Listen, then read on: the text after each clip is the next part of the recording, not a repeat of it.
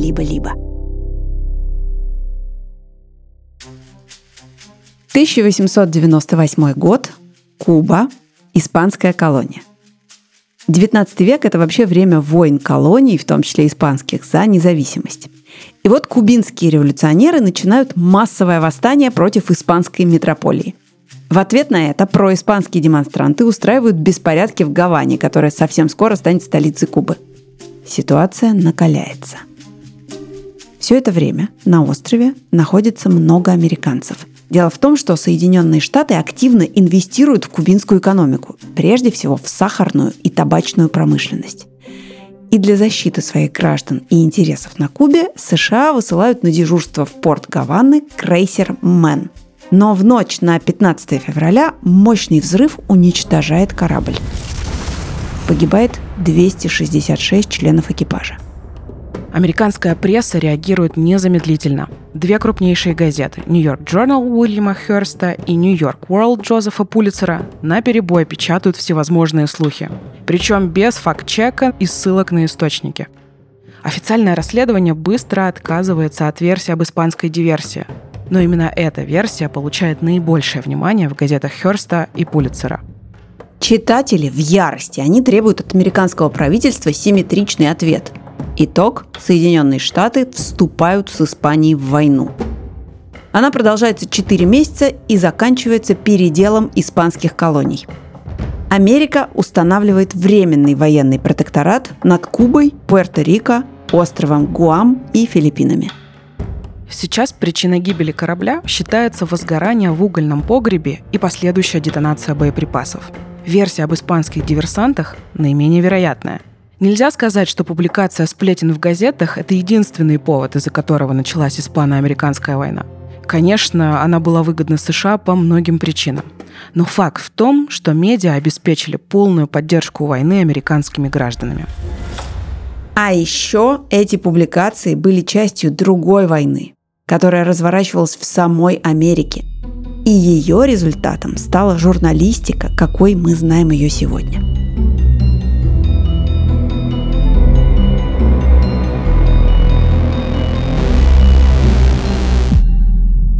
Привет! Это подкаст «Конкуренты» студии «Либо-либо» и банка «Точка». Меня зовут Лика Кремер, и я соосновательница студии. А меня зовут Даша Боровикова, и я отвечаю в «Точке» за систему самоуправления. В этом подкасте мы рассказываем захватывающие истории конкуренции между гигантами рынка, которые не стесняются в методах борьбы за клиентов. И стараемся сделать из этого полезные выводы для бизнеса, ведь в банке «Точка» мы заботимся о предпринимателях. Как сделать свое медиа прибыльным? Что выгоднее, заниматься расследованиями и писать о социальных проблемах или в красках рассказывать о катастрофах, убийствах, а иногда даже собственноручно инсценировать темы для публикаций? Сегодня мы расскажем о противостоянии двух издателей, которые в конце XIX века возглавляли крупнейшие в мире газеты – о Уильяме Херсте и Джозефе Пулицере, а также о том, что бывает, если для медиа тиражи становятся важнее содержания.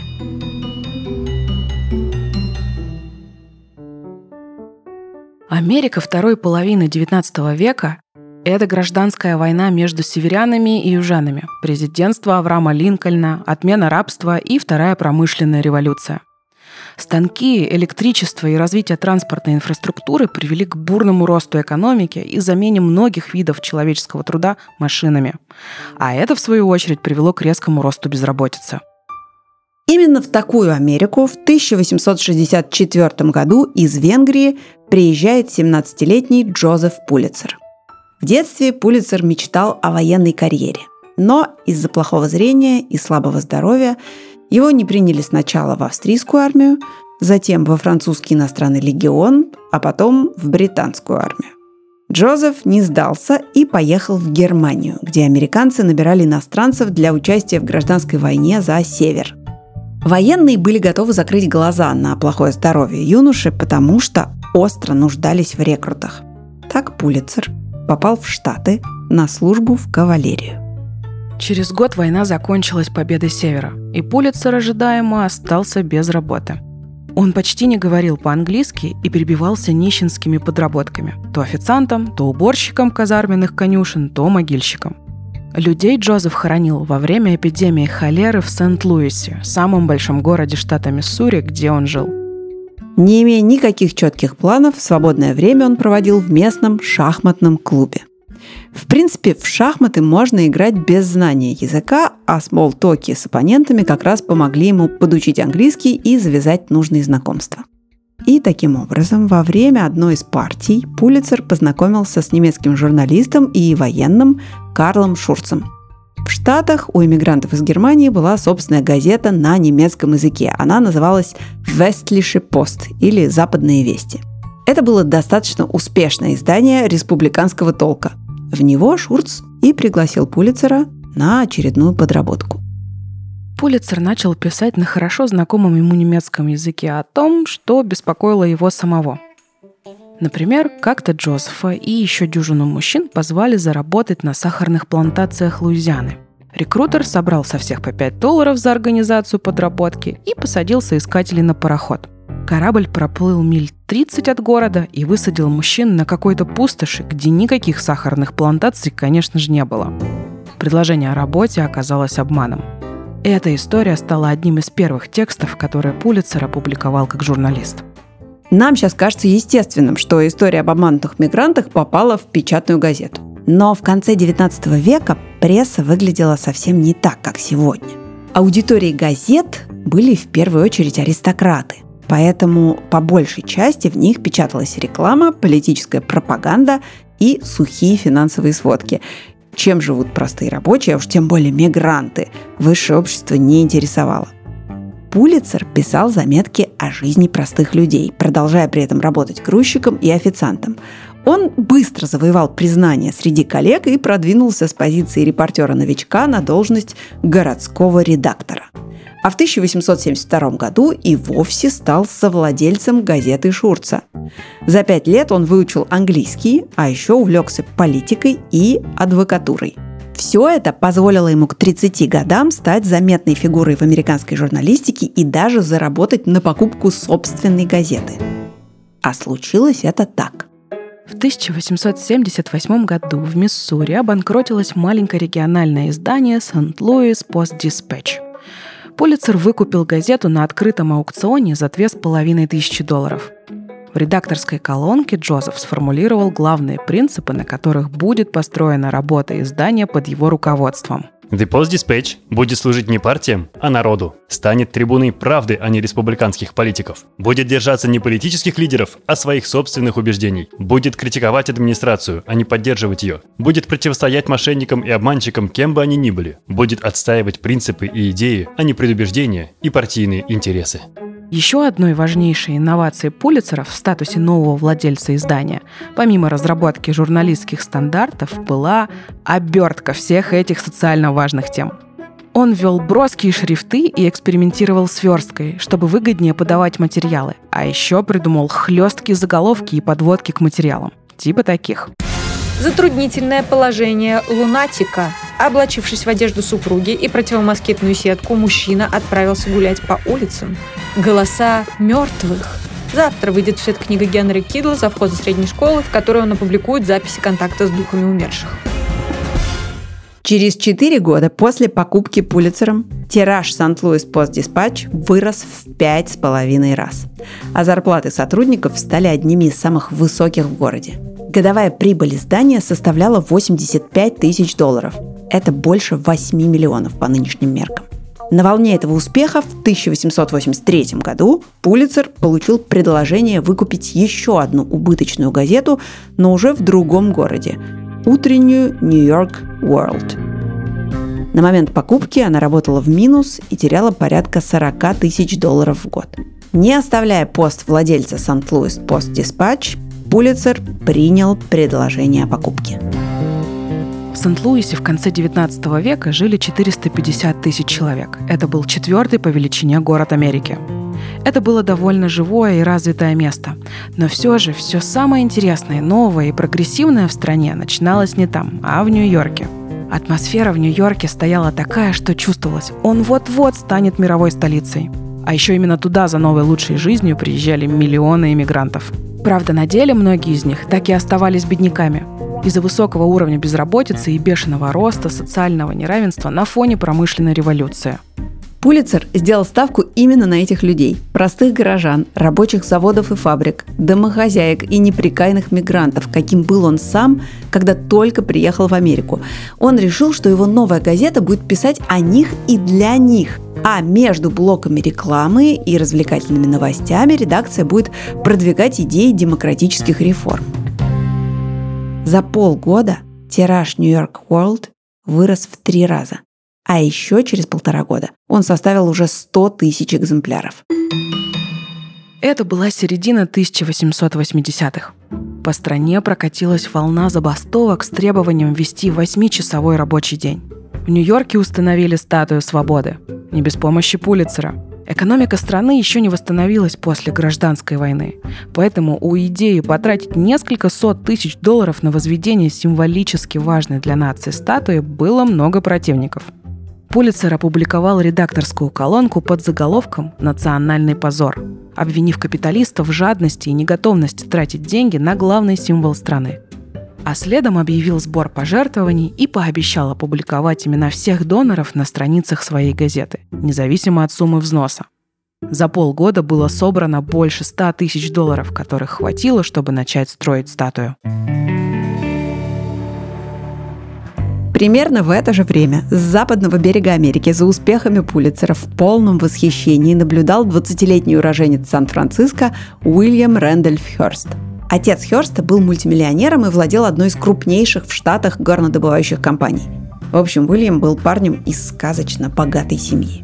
А еще его недавно отчислили из Гарварда за хулиганство – он регулярно устраивал пьяные вечеринки, а во время очередного дебоша неудачно подшутил над профессорами университета, разослав им ночные горшки с вложенными внутрь карикатурами на них. В общем, Хёрст не боялся никаких авторитетов и чувствовал себя совершенно безнаказанным. И при этом ему искренне нравилась журналистика. До отчисления он успел попасть на стажировку в Нью-Йорк World, Целых два года Хёрст писал заметки для газеты Пулицера и изнутри наблюдал за тем, как устроено одно из самых влиятельных изданий Америки.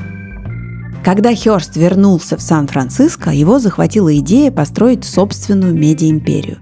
И в 1887 году отец купил ему загибающуюся газету «Сан-Франциско Экзаменер». Хёрст, используя приемы Пулицера с оформлением материалов и небанальными развлекающими историями, за год увеличил тираж вдвое. Чтобы вы понимали масштаб издания, среди авторов, которые публиковались у Хёрста в те годы, был Марк Твен, уже ставший известным благодаря публикации приключений Тома Сойера и Геккельбери Финна. Хёрсту хорошо удавалось управлять газетой. А еще он знал, чем заманить читателей. Для него в порядке вещей была публикация слухов и сплетен о калифорнийских политиках и предпринимателях. Он даже поссорился из этого собственным отцом, когда под раздачу попали его коммерческие партнеры.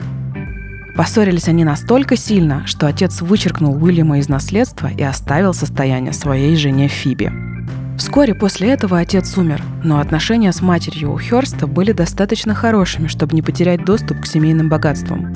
На них в 1895 году Хёрст купил очередную загибающуюся газету, уже в новом городе – Издание называлось New York Morning Journal. Реальные истории бренда вдохновляют на смелые поступки и показывают, что нет ничего невозможного. И если вы подумали, что самое время начать свое дело, то точка всегда рядом. А по промокоду «Конкуренты» мы дарим нашим слушателям 3 месяца бесплатного обслуживания. Подробности в описании. К этому моменту Пулицер сделал York World самой известной газетой в стране. И вот как ему это удалось. В XIX веке все газеты были утренними. Это было продиктовано образом жизни читателей. Но появление электричества начало менять быт людей. Буквально появились лампочки, благодаря которым стало комфортно читать газету дома вечером, и Пулицер стал делать вечерние выпуски. Вы спросите, что в этом революционного? Хитрость была в том, что редакции активно пользовались телеграфом для связи с сотрудниками по всей стране, чтобы получать новости из первых рук. Эти новости выходили в печать только на следующий день, в утренних выпусках. А Пулицер опережал своих конкурентов, печатая новости уже к вечеру того же дня. Кроме того, Пулицер фактически заложил основы нарративной журналистики и начал делать из новостей истории. Иными словами, в текстах не просто перечислялись факты, кто что сделал и сказал, а в них появлялись описания характеров героев, а еще ситуаций, сцен и деталей, как в художественных произведениях. А для того, чтобы делать такие истории, Пулицер постоянно отправлял своих сотрудников работать в поле. Он был убежден, что лучшие материалы можно добыть только находясь в гуще событий, а не сидя за печатной машинкой в редакции. Например, одной из авторок Пулицера была Нелли Блай. Ее настоящее имя – Элизабет Джейн Кокран, а Блай – это псевдоним, под которым она выпускала свои тексты. Нелли Блай – основоположница современной расследовательской журналистики. До работы с Пулицером она была известна своими текстами о трудовых правах женщин на заводах Питтсбурга, много писала о жизни бедных людей в трущобах, ездила в Мексику и печатала заметки о коррупции мексиканского правительства. Но один из ее важнейших текстов был опубликован именно в пулицеровском Нью-Йорк World. Блай симулировала ментальное расстройство, чтобы попасть в Нью-Йоркскую психиатрическую больницу на острове Блэквелл. Это было закрытое учреждение, и наружу просачивались слухи о жестоком отношении к пациентам.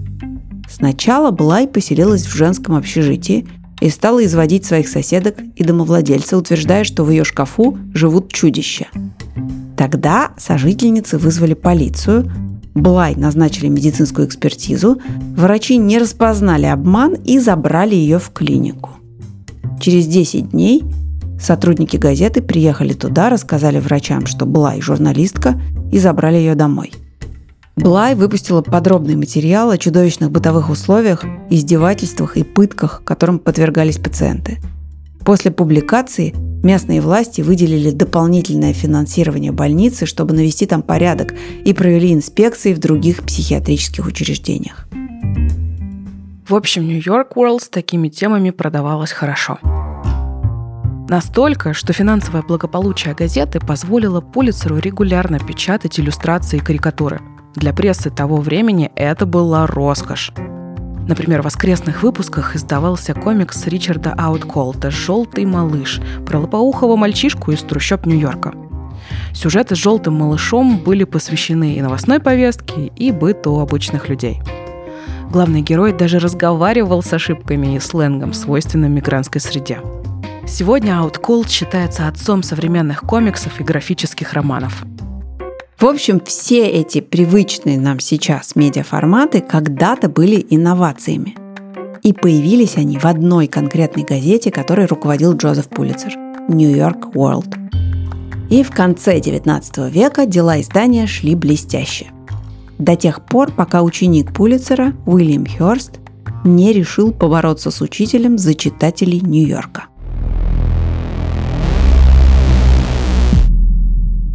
Сразу после покупки в 1895 году Хёрст реформировал свою новую редакцию New York Morning Journal. Во-первых, он вел в газете рубрики «Спорт», «Городское бюро», «Криминал». Во-вторых, создал быстро ставшую популярную рубрику колонок. Это очень ярко характеризовало его подход к профессии. Журналистика фактов, построенная на описании событий и проверке их достоверности, вытеснялась журналистикой мнений, то есть текстами, насыщенными авторскими интерпретациями и оценками. Ну а в-третьих, Хёрст отдавал предпочтение горячим темам. Еще работая у Пулицера, он заметил, какие новости сильнее всего будоражат читателей – это были сплетни о высшем обществе, кровавые преступления, пожары, несчастные случаи, скандалы и катастрофы. Все, что быстро вызывает яркие эмоции. На них-то Нью-Йорк Morning Journal и сосредоточился.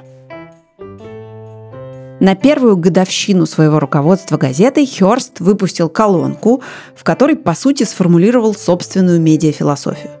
Читатель жаждет развлечений гораздо больше, нежели просто новостей – не то чтобы Хёрст умолял важность работы с новостями, но он был убежден, что к чтению газеты читателя мотивирует не новая информация сама по себе, а то, как она подана. И поэтому он, например, не жалел денег на длительные командировки сотрудников, если они могли вернуться в редакцию с крепким и ярким сюжетом – Забегая вперед, в 1941 году в США вышел художественный фильм «Гражданин Кейн» про беспринципного богача, медиамагната и скандалиста Чарльза Фостера Кейна. Это был вымышленный персонаж, но авторы вдохновлялись именно образом и биографией Уильяма Херста. И вот какой герой у них получился. Для 44 миллионов американских потребителей новостей еще большей сенсацией, чем имена в заголовках его газет, был сам Кейн, величайший газетный магнат всех времен и народов. Кейн втянул свою страну, по крайней мере, в одну войну, противился ее участию в другой. Выиграл выборы как минимум для одного американского президента, говорил от имени миллионов американцев. Был ненавидим не меньшим числом. Хёрсту на момент съемки было 78 лет, и он все еще управлял медиа. Узнав себя в главном герое фильма, он был настолько недоволен, что накануне выхода фильма провел антирекламную кампанию во всех своих газетах, а к тому времени у него была уже целая медиа-империя. Эту войну Хёрст выиграл. Картина провалилась в прокате и окупилась только после серии повторных показов. К 1941 году, когда случился этот конфликт, Хёрст уже был ветераном медиа-войн с полувековым стажем – но давайте снова вернемся в момент, когда все только начиналось. Главным оппонентом Хёрста был Джозеф Пулицер, а битва шла за Нью-Йорк.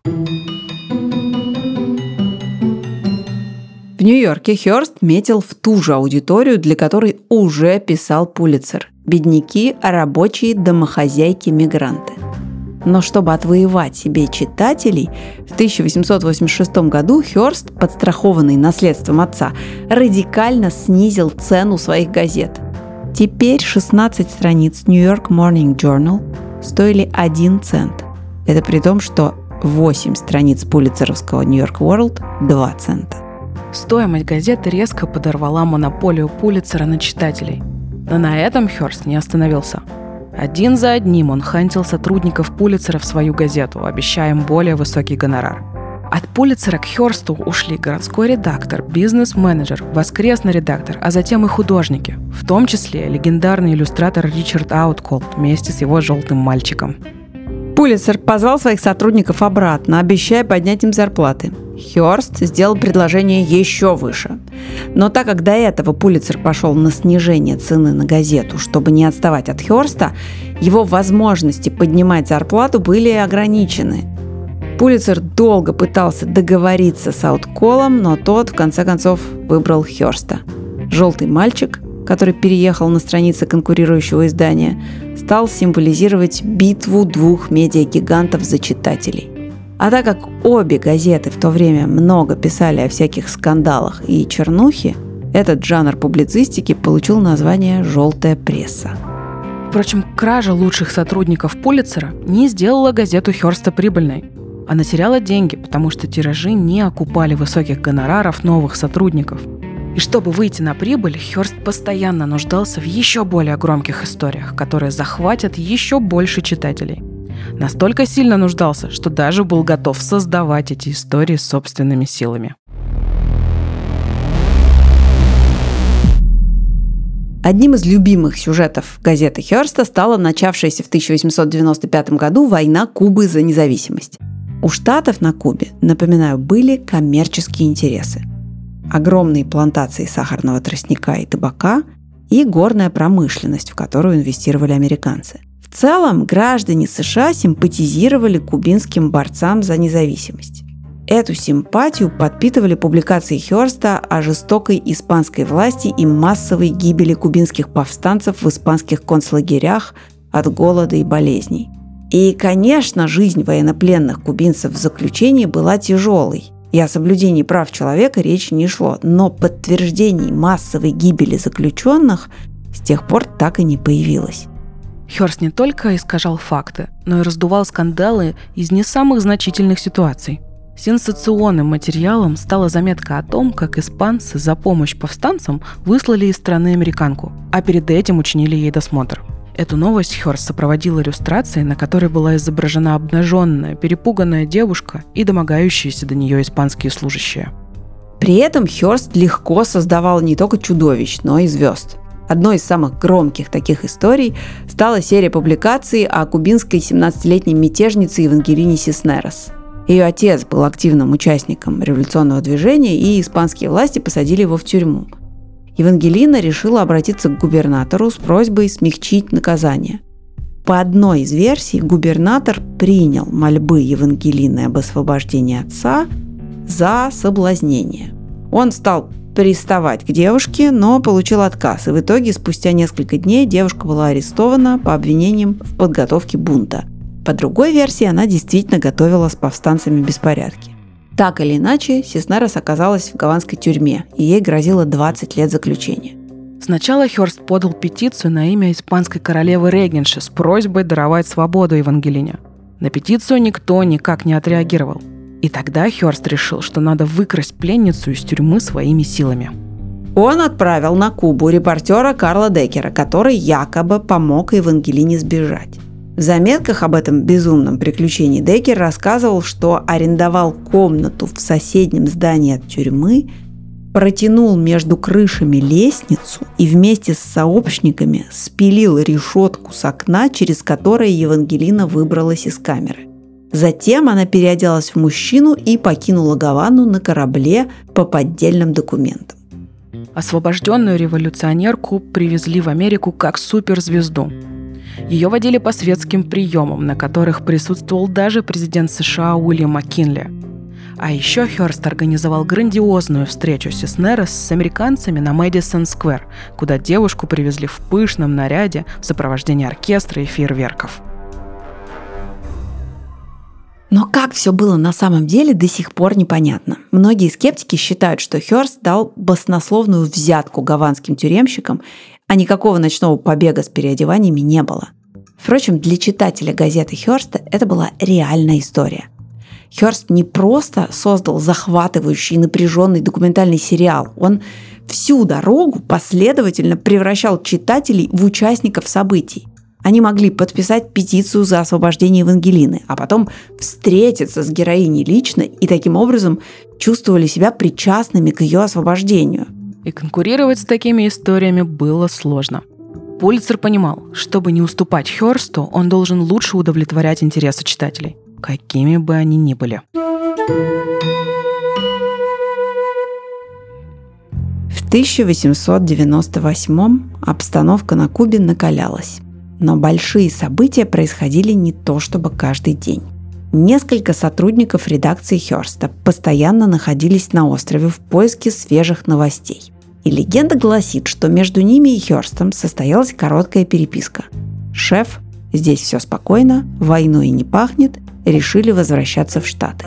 На что Хёрст якобы ответил «Оставайтесь на Кубе, с вас материал, а войну я обеспечу». И вот 15 февраля в Гаване взорвался американский крейсер «Мэн».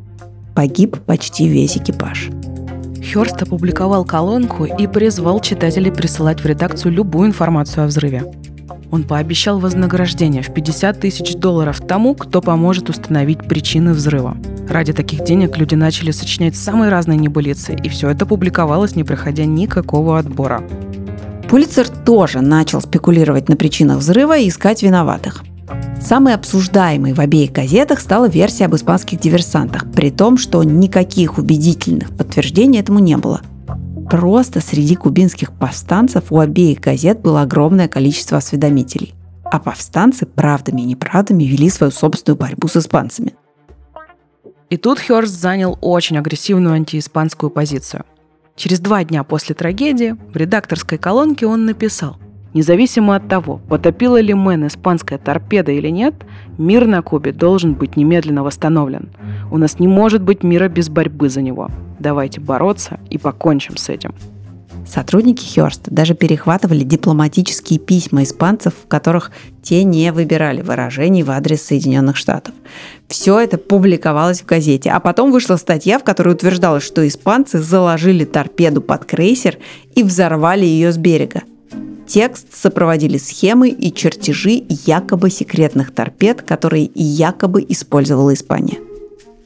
И все это завело американцев не на шутку. Соединенные Штаты ввязались в войну с Испанией, отправили свои войска на Кубу и в несколько других испанских колоний, где базировались испанские военные. Военный конфликт привел к резкому росту продаж обеих газет. Люди хотели знать, что происходило на линии фронта – Тираж Пулицера вырос до 360 тысяч экземпляров. Тираж Херста – до миллиона. Но через 4 месяца война закончилась подписанием Парижского мирного договора. Военное превосходство позволило американцам диктовать условия заключения этого мира. Куба получила независимость от Испании, но временно перешла под контроль Соединенных Штатов вместе с Пуэрто-Рико, островом Гуам и Филиппинами. С окончанием войны продажи обеих газет рухнули. Это привело к тому, что Хёрст и Пулицер оказались по одну сторону баррикад, а следующую войну издателям объявили дети.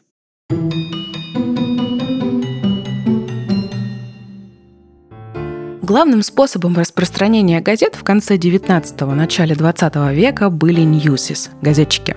Обычно это были сироты и дети из бедных семей. Мы все видели их в фильмах про эту эпоху. Чумазые пацаны в кепочках с острыми козырьками стоят у стопки газет и выкрикивают заголовки главных новостей из передовицы. Схема их работы была примерно такая. Дети закупали газеты у оптовых продавцов. Сотню газет за 50 центов – Затем разбегались по городу и продавали их дороже, по одному центу. Во время Испано-Американской войны большинство издателей подняли стоимость газет для Newsies с 50 до 60 центов за экземпляр. Но эта стоимость компенсировалась увеличенными тиражами. Когда война кончилась и спрос на газеты резко упал, большинство издателей вернули прежние цены. А вот Хёрст и Пулицер, самые крупные издатели страны, понижать цены обратно не стали. Сначала разносчики просто отказались распространять их газеты. Если они видели, что кто-то продает бойкотируемые издания, его избивали, а тиражи отбирали и сжигали. В июле 1899 года газетчики провели серию митингов. На переговоры с детьми пришли бизнесмены, политики и профессиональные работники. После этого газетчики перестали нападать на других торговцев и перешли к мирному протесту. Больше пяти тысяч детей заблокировали Бруклинский мост, призывая горожан поддержать их. За две недели забастовки продажи газет Херста и Пулицера рухнули в два раза. В итоге издателям пришлось пойти на компромисс. Они не стали понижать стоимость газеты, но пообещали выкупать обратно непроданные экземпляры, из-за которых газетчики несли убытки. Пулицер сделал себе имя в журналистике, рассказывая о тяжелом труде простых людей – с самого начала он считал, что пресса должна содействовать установлению справедливости, способствовать демократическим реформам и защищать тех, кто пострадал от чужой алчности. Забастовка тысяч детей из неблагополучных семей стала для него переломным моментом. После нее стратегия Пулицера в издательском деле заметно изменилась. Острая фаза противостояния с Хёрстом закончилась. Пулицер сосредоточил свои усилия на других проектах, о которых давно мечтал – Здоровье Пулицера стало ухудшаться еще в разгар противостояния с Хёрстом. Болезни, из-за которых в юности его не брали в армию, усугубились. Пулицер терял зрение и к началу 1900-х уже почти ничего не видел – еще у него развилась гиперакузия, слуховое расстройство, при котором любые обычные звуки кажутся громче, чем они есть на самом деле. Это провоцировало тяжелые головные боли, и Пулицер буквально построил себе изолированный бункер на яхте, в котором проводил большую часть времени, сидя в темноте и тишине. Он уже не мог писать сам, за него это делали помощники под диктовку. Несмотря на это, в самом начале 20 века он активно вел переговоры с университетами о создании высшей школы журналистики. Пулицер уже много лет был захвачен идеей об учебном заведении, которое поднимет уровень профессии. Правда, руководство большинства университетов, как и многие коллеги по цеху, относились к этому скептически. В 1904 году на страницах The North American Review даже развязалась дискуссия о необходимости такой школы – Главред Чикаго Трибьюн Хорас Уайт написал статью «Школа журналистики», в которой полностью раскритиковал эту идею. Каждый опытный журналист согласится, что новостное чутье нельзя воспитать в университете. Этому можно научиться только в редакции. Таких людей невозможно выучить в колледже. Это никогда не будет возможным. Пулицер написал ответную колонку. Один из главных вызовов журналистики сейчас состоит в том, чтобы не дать новостному чутью взять верх над достоверностью информации и совестью. Думать правильно, думать быстро, думать неустанно, думать остро, использовать возможности, когда другие упускают их – вот секрет успеха в журналистике. Научить этому в 20 раз важнее, чем научить латыни или греческому. Идеей создания высшей школы журналистики в конце концов заинтересовался Колумбийский университет. Его руководство вступило в переговоры с Пулицером. В своем завещании Джозеф пожертвовал им 2 миллиона долларов. Это больше 200 миллионов по нынешним меркам. А четверть выделенных средств Пулицер завещал потратить на ежегодную премию в области журналистики. Премия в нескольких номинациях должна была присуждаться за бескорыстную и достойную общественную службу, здравые рассуждения и способность влиять на общественное мнение в правильном направлении. Сейчас Пулицеровскую премию можно получить не только за журналистские тексты, но и за художественные книги, фотографии, карикатуры и даже за подкаст. Вы могли подумать, что уход в образование и создание премии означали, что Пулицер проиграл экономическую борьбу с Хёрстом. Но это не совсем так. Да, Хёрст отвоевал себе большую часть медиарынка. Но издания Пулицера не закрылись и не стали убыточными. Более того, возвращение к принципам, на которых Пулицер с самого начала строил свою работу как репортер, а потом как редактор и глава газеты, наоборот, обеспечило им стабильность и уважение читателей. У Пулицера не было богатых родителей и щедрого наследства. Все деньги, на которые была учреждена Пулицеровская премия и открыта Высшая школа журналистики, журналист заработал своими газетами. Как складывалась судьба медиагигантов в 20 веке? В 50-м годам у Хёрста было два десятка ежедневных газет, два десятка еженедельных газет, дюжина радиостанций, два международных агентства новостей, а еще киностудия и телестанция – Треть американцев узнавала новости из его медиаимперии. Финансовая составляющая его медиабизнеса никогда не была полностью прозрачной. Но успех Херста точно был обеспечен неприбыльностью его изданий. Напротив, в разное время многие из его газет и журналов были убыточны и оставались на плаву только благодаря дивидендам от активов, которыми владела его семья. Особенно тяжелыми для Херста выдались 30-е. Великая депрессия почти разорила его семью, а сам он терял лояльность читателей из-за своих политических взглядов. Дело в том, что Хёрст открыто симпатизировал нацизму. В его газетах публиковались статьи одного из лидеров национал-социалистической немецкой рабочей партии Германа Геринга и лидера национальной фашистской партии Италии Бенита Муссолини. Нравилось это, мягко говоря, не всем – Правда, во время Второй мировой войны читатели снова стали скупать газеты ради новостей с фронта. Тиражи взлетели, и доходы от рекламы позволили справиться с кризисом. Сегодня издательскому тресту Хёрста по-прежнему принадлежат несколько сотен медиа-активов, в том числе журналы «Cosmopolitan», «Esquire» и даже «Популярная механика». А в 2010-е холдинг Хёрст Шкулев Медиа входил в десятку медиаструктур с крупнейшим охватом в Рунете – Правда, американская компания Hearst ушла из России после 24 февраля 2022 года. Сейчас компания продолжает работу под брендом Шкулев Медиа Холдинг.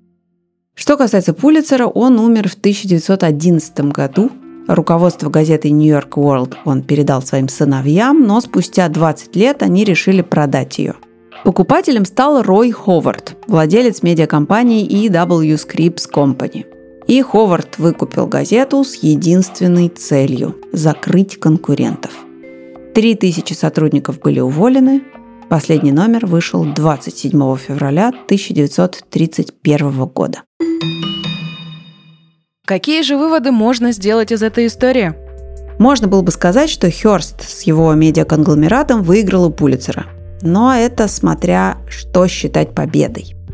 Действительно, Хёрст обошел Пулицера в масштабах аудитории. Ему в этом помогли две вещи. Отсутствие принципов, из-за которого на страницах газеты появлялись истории цепляющие, но далеко не всегда правдивые. И возможность деньгами семьи страховать свои рискованные и экономически непродуманные решения вроде переманивания чужих сотрудников за баснословные зарплаты. В конце концов, это подняло тиражи Хёрста, но его издания не были стабильно прибыльными. Пулицер же сумел добиться лояльности читателей. Да, их было меньше, чем у Хёрста, но они были готовы платить большие деньги за меньшее количество страниц, на которых появлялась более качественная информация. И в конце концов, газета Пулицера оставалась прибыльной, даже несмотря на провокации Хёрста. В итоге наследие, которое оставил после себя Пулицер, не медиа-активы, а репутация и ценности. Кстати, о ценностях. Мы в банке для предпринимателей и предприятий «Точка» заботимся о своих клиентах – Мы понимаем, что удобный банкинг – это огромное подспорье для бизнесменов, но все-таки даже он не решает всех проблем. Иногда предпринимателям бывает просто нужна поддержка и совет от коллег и единомышленников. Поэтому мы придумали сервис .network для общения предпринимателей и тех, кто хочет ими стать. Он помогает регулярно и бесплатно заводить новые полезные бизнес-знакомства и находить нужных экспертов – можно самим искать людей в базе, можно общаться в закрытом чате предпринимателей, можно посещать онлайн-семинары про маркетинг и финансы, а можно просто рассказать нам о своем запросе, и каждую неделю мы будем подбирать для вас новых собеседников, с которыми его можно было бы обсудить. Все работает прямо в Телеграме. Ссылка в описании выпуска. Жмите «Начать» и вступайте в бизнес-сообщество. Ну а в журналистском сообществе о героях нашего сегодняшнего выпуска закрепились такие мнения – Уильяма Хёрста чаще всего вспоминают как отца желтой прессы и медиамагната, развязавшего войну. А учрежденная Пулицером премия считается одной из самых значимых наград в профессии. Даже несмотря на то, что в определенный период времени журналистика Пулицера мало отличалась от журналистики Хёрста. Друзья, вы знаете, что у этого подкаста есть бонусные эпизоды – Вместе с авторами и редакторами мы рассказываем истории, не поместившиеся в основные выпуски конкурентов. Например, про Рут Хендлер, создательницу Барби и Маттел. Или про Джозефа Пулицера, журналиста и издателя, чьим именем названа главная журналистская премия в мире. Подписывайтесь на «Либо-либо плюс» в Apple подкастах или на наш закрытый телеграм-канал, и вы узнаете много интересного. Найти все бонусы подкаста «Конкуренты» и других наших подкастов – можно в закрытом телеграм-канале «Либо-либо» или по подписке «Либо-либо плюс» в Apple подкастах. Ссылки в описании. Доход от подписки позволяет нам делать журналистскую работу, на которую бывает сложно найти деньги. В общем, подписка – это лучший способ нас поддержать. Спасибо.